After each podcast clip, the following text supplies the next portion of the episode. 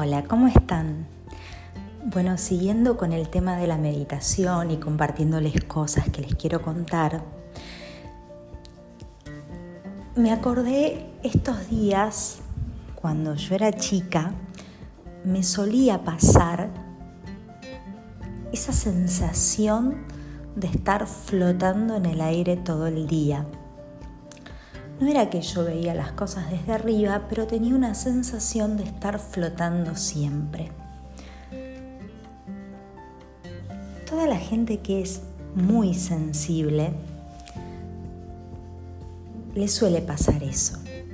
Le suele pasar esto que hoy conozco, que se llama no estar enraizado y que se, se emplea mucho, es un término mm, enraizamiento, eh, muy frecuente hoy en día.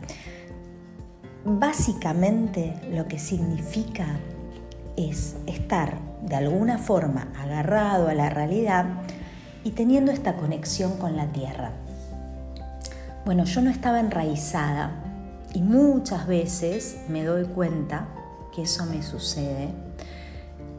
El punto es cómo lo remediamos. Si te está pasando esto, no es que te voy a dar la fórmula mágica, porque hay muchas formas de enraizarse,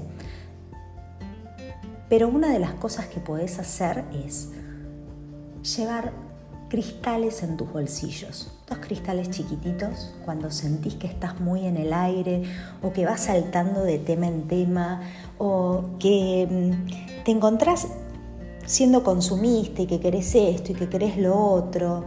Em, estás soñando mucho despierto y estás concretando poco. Esta sensación, como les contaba antes, de estar flotando, em, esta cosa de dejarse llevar, em, bueno, también atraer de alguna forma parásitos emocionales, como los llamo yo siempre, eh, gente que te chupa la energía. Bueno, hay que enraizarse. Esa es la cuestión. Entonces, tips como fáciles llevar un cristal con nosotros en cada bolsillo del pantalón, del blazer.